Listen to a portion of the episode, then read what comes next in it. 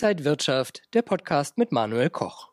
Sachwertinvestments sind insbesondere in Inflationszeiten sehr beliebt. Der Kunstmarkt ist allerdings für viele von außen sehr undurchsichtig und auch wenn man vielleicht ein schönes Bild im Auge hat, was man sich gerne kaufen würde und von dem man denkt, dass es bestimmt an Wert gewinnen würde, ist es schwierig, dort den Einstieg zu finden. Und nun stellt sich natürlich die Frage, wie geht man vor, wenn man am Kunstmarkt investieren möchte? Darüber spreche ich heute hier an der Frankfurter Börse mit dem Finanzmarkt- und Kunstmarktexperten Manuel Koch von Inside Wirtschaft. Manuel, vielen Dank, dass du dir die Zeit genommen hast. Ja, danke dir, David. Manuel, du beschäftigst dich seit Jahren mit modernen und zeitgenössischen Kunstinvestments, sammelst auch selbst privat. Wie geht man da vor? Muss man da erstmal irgendwelche Hürden überwinden, irgendwelche Vorurteile überwinden, bevor man sich sein erstes Bild kaufen kann? Ja, es äh, ist so, wie du sagst, man hat erstmal so eine gewisse Hürde. Man ist vielleicht mit der Nase an, einer Scheibe zur Galerie und äh, weiß nicht so genau, kann man da jetzt reingehen? Sind die Sachen, die da zu sehen sind, besonders teuer? Kann ich mir das überhaupt leisten? Gucken die mich irgendwie schief an? Und äh, ich bin dann erstmal diesen Schritt gegangen, weil ich mich für Kunst schon immer interessiere. Und äh, wenn man so nachdenkt, wo kann man sein Geld investieren, war irgendwann für mich klar, eigentlich würde ich auch gerne Kunst als Investment noch mit dazu als Diversifikation in mein Portfolio nehmen. Und das hat sich in den letzten Jahren dann bei mir immer weiter so ausgebildet. Und jetzt finde ich, ist das eine total tolle Alternative als Investment. Aber man muss schon ein paar Regeln ja, Wissen befolgen, ähnlich wie am Finanzmarkt genauso. Und wenn man sich da auskennt, dann kann man auch zum einen eine schöne Rendite vielleicht machen. Und ich sage, Kunst kann eigentlich die schönste Rendite im Portfolio sein. Zum anderen kann man aber auch wirklich auch gute Kunst zu einem guten Preis finden. Du hast jetzt gerade von guter Kunst gesprochen. Woran erkenne ich das? Und an welchen Kriterien kann ich das festmachen, ob sich so ein Investment lohnt oder nicht? Vielleicht mal ganz generell vorneweg. Ich unterscheide da so ein bisschen Kunst als Dekoration. Man ist in Paris, kauft irgendwie auf der Straße eine Zeichnung oder so. Das ist eher Dekoration. Daran kann man sich erfreuen, hat alles seine Berechtigung, ist schön, aber es kostet meistens dann nur 60 Euro und hat als Investment keinen Wert. Als Investment hat man dann natürlich ganz andere Sachen und da gibt es auch ein paar Kriterien, die man äh, wirklich auch verfolgen sollte. Also zum Beispiel wo hat der Künstler studiert? Hatte er einen bekannten Professor? Hat er eine eigene Bildsprache? Wie haben sich die Preise dieses Künstlers in den letzten Jahren entwickelt? Wurde er in bekannten Museen ausgestellt? Ist er in bekannten Galerien vertreten? Und äh, ja, das alles zusammen bildet dann so einen Preis und so ein Image eines Künstlers. Ich persönlich gucke auf zwei Branchen, sage ich mal, zwei verschiedene Aspekte. Entweder ganz junge Künstler, die vielleicht sogar noch an der Uni sind. In Berlin gibt es den Rundgang an der Universität der Künste. Da kannst du einfach durchgehen und siehst ja fast schon Hunderte an jungen Künstlern. Und letztes Jahr habe ich zum Beispiel zwei entdeckt, die haben mir total gut gefallen. Und äh, letztes Jahr habe ich dann auch von beiden was gekauft. Und dieses Jahr haben beide ihre allererste Ausstellung. Also man sieht jetzt schon eine Entwicklung. Ob das jemals etwas wird mit den beiden, ist so ähnlich wie bei einem Start-up-Investment höchstens einer von zehn, bei Künstlern vielleicht einer von 100 wird in 10, 20 Jahren da auch noch erfolgreich sein. Aber ich habe zumindest ein schönes Bild. Das ist schon mal äh, eine tolle Rendite auf der einen Seite. Also das ist vielleicht ein bisschen Risiko.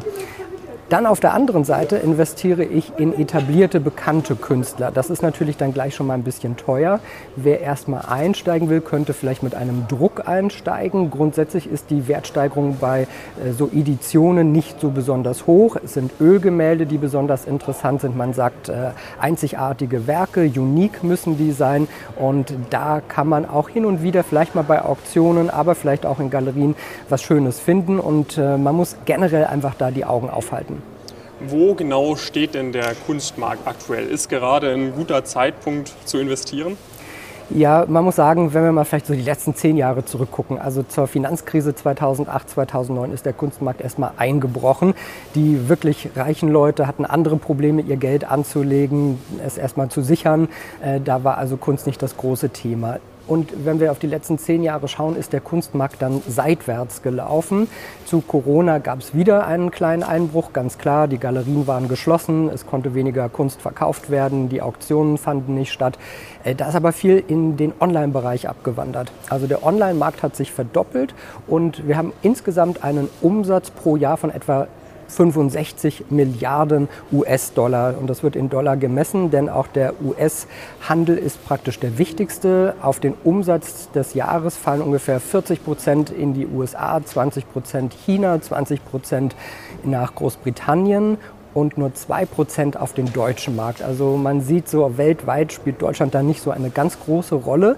Aber wir haben interessante Künstler, die weltweit aktiv sind und bekannt sind. Und da spielt Deutschland dann doch wieder eine wichtige Rolle für den Kunstmarkt.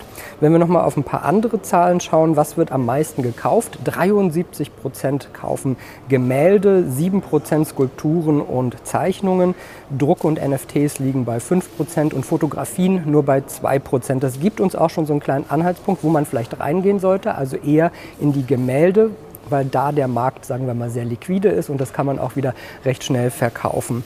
Fast 80, des, 80 Prozent des Marktanteils geht auf moderne und zeitgenössische Kunst. Das ist Kunst ab 1860 bis heute und darunter sind dann eben auch viele junge Künstler, äh, die jetzt am Markt sind. Es gibt ja auch den Art Price 100 Index. Was verrät uns dieser Index über die Preisentwicklung? Ja, so ganz vereinfacht gesagt sind da die 100 wichtigsten Künstler vertreten und dieser Index geht nach den Auktionsergebnissen. Und die sind in den letzten Jahren immer weiter gestiegen. Also wir sehen da doch manchmal sehr hohe Ergebnisse. Äh, Christie, Sotheby's versteigern meistens diese wirklich teuren Werke. Aber wenn wir vielleicht auch noch mal schauen, wie dieser Kunstmarkt da äh, auch entsteht, ist wichtig zu sagen, dass der dass es kein vergleichbarer Index ist zu einem Börsenindex. Also das kann man nicht eins zu eins so übereinander legen. Trotzdem gibt es so einen Anhaltspunkt, dass Kunst weiter im Wert steigt. Und auch da muss man wieder sagen, die zeitgenössische Kunst ist da ganz weit vorne und da gehen die Preise deutlich nach oben. Wie genau entstehen denn die Preise am Kunstmarkt? Das äh, wirkt ja oft nicht so ganz nachvollziehbar, nicht ganz so offensichtlich wie an so einer Börse wie hier dem DAX. Absolut, da hast du vollkommen recht. Die ganz großen Galerien machen praktisch die Stars. Also die Galerien in New York vor allen Dingen, London, Paris, da sind die ganz wichtigen Namen. Ähm, das gilt jetzt nicht so für die Mittelklasse, aber die Stars werden praktisch in diesen Galerien gemacht. Und da gibt es Galeristen, die heben den Daumen oder die senken den Daumen. Dann natürlich die Museen, die diese Künstler ausstellen, das ist auch ganz wichtig. Und äh, dann generell auch die Sammler. Es gibt wichtige Sammler auf der Welt. In Berlin zum Beispiel gibt es auch ein paar sehr bekannte Sammler. Und wenn da ein Werk zum Beispiel von einem jungen Künstler hängt, ist das auch gleich wieder ein eine Wertsteigerung. Wenn wir äh, grundsätzlich vielleicht auf Kriterien gucken, wie ich vorhin schon gesagt habe, wie bekannt ist der Künstler, hat er seine eigene Bildsprache, wie ist die Qualität, dann richtet sich der Preis auch nach der Größe eines Werks natürlich, umso größer, desto teurer. Und ganz wichtig ist auch, dass da eine Unterschrift drauf ist, also es muss immer eine Signatur auch dabei sein. Und ich benutze ganz gerne den Faktor. Das ist eine Formel, die man anwenden kann auf Kunst und damit kann man ja praktisch auch Künstler untereinander sehr gut vergleichen. Das ist Breite plus Höhe mal den jeweiligen Faktor gleich dem Nettopreis. Ich mache mal ein Beispiel. Ein Bild ist 100 cm breit und 100 cm hoch. Haben wir also zusammen 100 plus 100, 200 mal den Faktor. Und ein Faktor mit, äh, bei einem Hochschulabsolventen ist 10. Also haben wir die 200 mal 10 sind 2000 Euro netto. Ein bekannter Künstler wie Norbert Bisky hat einen Faktor von 250. Also das gleiche Bild kostet bei einem Studenten 2000 Euro, bei Norbert Bisky 50.000 Euro netto. Und bei einem Weltstar wie Gerhard Richter, der hat einen Faktor von ungefähr 20.000, würde dieses Bild dann 4 Millionen kosten. Also daran sieht man schon so ein bisschen die enormen Unterschiede. Und grundsätzlich, wenn du jetzt 10.000 Euro für ein Bild bezahlst, bekommt 5.000 Euro die Galerie und 5.000 Euro der Künstler. Wenn ich jetzt überlege, Kunst zu kaufen, sagen wir mal, wir haben diese 10.000 Euro zur Verfügung, welche Schritte empfiehlst du da? Worauf muss man unbedingt achten? Ja, ganz wichtig erstmal vorbereiten, vorbereiten, vorbereiten. Also sich äh, auch dann noch Ziele setzen, wie viel Budget habe ich, wohin will ich, habe ich eine Strategie, äh, habe ich auch einen, einen Plan, was ich sammeln will überhaupt. Und dann empfehle ich immer ganz viel anschauen. Erstmal wirklich in ganz viele Galerien gehen, nicht an, an die nächste Ecke und gucken, was es da gibt, sondern wirklich in Berlin zum Beispiel gibt es hunderte Galerien. Äh, einfach mal ganz viel anschauen, in Museen gehen und sich eine Meinung bilden. Und dann über die Künstler informieren, deren Entwicklung, deren Preisentwicklung. Und dann kann man schon so langsam ganz gut abschätzen, wie vielleicht äh, ja, die Qualität ist, die, die Analyse weiter voranbringen, um dann letztendlich zu sagen, kaufe ich oder kaufe ich nicht. Ganz wichtig ist natürlich nochmal dabei auch immer die Provenienz zu prüfen. Das ist die Herkunft, das ist das Fachwort dafür. Denn 30 äh, Prozent von Kunstwerken sind Fälschungen, gerade von alten Sachen wie Picasso, Chagall. Hast du so viele Angebote, aber 30 Prozent sind gefälscht. Übrigens auch in Museen hängen Fälschungen. Das wollen die nur nicht so gerne zugeben, weil die natürlich nicht sagen wollen, dass sie äh, sich mal eine Fälschung haben andrehen lassen. Also da auch besonders vorsichtig sein. Gilt das auch für Auktionen oder geht das anders, wenn man auf Auktionen geht und sich dort etwas kaufen möchte? Das ist ein sehr guter Punkt. Wir haben praktisch zwei Märkte, den sogenannten Primärmarkt.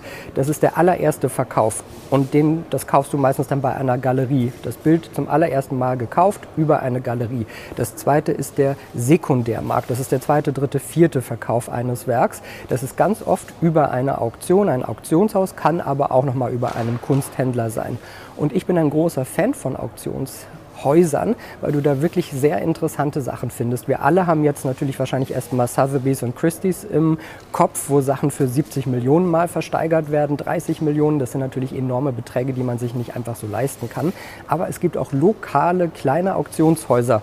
Wenn irgendwie äh, jemand in, deinem, in deiner Nachbarschaft stirbt, geben vielleicht die Verwandten dann die Sachen dann in dieses kleine Auktionshaus. Und da findet man manchmal wirklich enorme Schätze zu sehr guten Preisen. Und da kann man auch mal Schnäppchen machen für einen etablierten, tollen Künstler was Gutes finden. Was wäre jetzt deiner Meinung nach ein optimales Investment zum aktuellen Zeitpunkt? Also es sollte ein zeitgenössisches Werk sein, vielleicht von einem noch jüngeren Künstler, wo man sehr viel Potenzial sieht. Es sollte ein Ölgemälde sein. Ich empfehle immer so eine mittlere Größe, die ist leicht verkäuflich, also irgendwas, was vielleicht äh, über die Couch zu Hause passt und nicht drei Meter groß ist, dann sollte das Motiv möglichst auch positiv sein, dann steigen die Chancen, dass man dieses Werk auch wieder verkauft. Dann, äh, wie ich auch schon mal gesagt habe, also die Bildsprache muss interessant sein, das Motiv muss interessant sein und ganz wichtig wirklich die Signatur. Darauf sollte man achten und man braucht auch möglichst ein Zertifikat. Also da, wo man es gekauft hat, sollte man sich ein Zertifikat ausstellen lassen, dass es auch wirklich ein echtes Werk ist und im besten Fall wurde der Künstler auch schon in Museen und Galerien ausgestellt. Das erhöht auch nochmal die Chance, dass da eine Preisentwicklung stattfinden kann. Wie informiert man sich für weitergehende Inputs? wie ich vorhin gesagt habe, erstmal ganz viel anschauen, anschauen, anschauen, in Galerien gehen, äh, sich belesen. Ähm, es gibt ganz viele interessante Bücher. Also wenn man da schon mal so ein Gefühl für die Epochen auch bekommt, so ein bisschen die Stile sieht, das ist schon mal viel wert. Und dann würde ich auch immer ein paar Apps und Webseiten empfehlen. Zum Beispiel meine Lieblings-App ist Artsy. Da kann man alle Künstler nachschauen. Preise vergleichen. Das gleiche gilt für Artnet, für das Kunsthaus Artis und Art Tactic. Also diese ganzen Seiten kann man dazu nutzen, um sich weiterzubilden, Preise zu vergleichen und auch da so ein Gespür für zu bekommen. Und nicht vergessen, auch mal googeln. Ich habe es schon ganz oft erlebt, dass man ein Werk, wenn es zum Beispiel um Drucke geht, bei einer Galerie plötzlich in Frankfurt für einen Tausender weniger findet, einfach nur weil man das mal eingegeben hat und gegoogelt hat. Und ich finde auch Podcasts ganz schön. Da gibt es auch ein paar schöne Was mit Kunst, Kunst und Leben, Kunstpause, 30 Minuten Kunst. Da kann man auch erstmal sehr viel mitnehmen, ähm, auf eine entspannte, unterhaltsame Art vielleicht in diesen Kunstmarkt einsteigen und dann, wie gesagt, lesen, offen sein, Augen aufhalten und so ein bisschen auf das eigene Gespür vielleicht auch achten. Vielen Dank an den Finanz- und Kunstexperten Manuel Koch von Inside Wirtschaft hier an der Frankfurter Börse. Und wenn euch diese Sendung gefallen hat, dann abonniert gerne den Podcast von Inside Wirtschaft und gebt uns ein Like.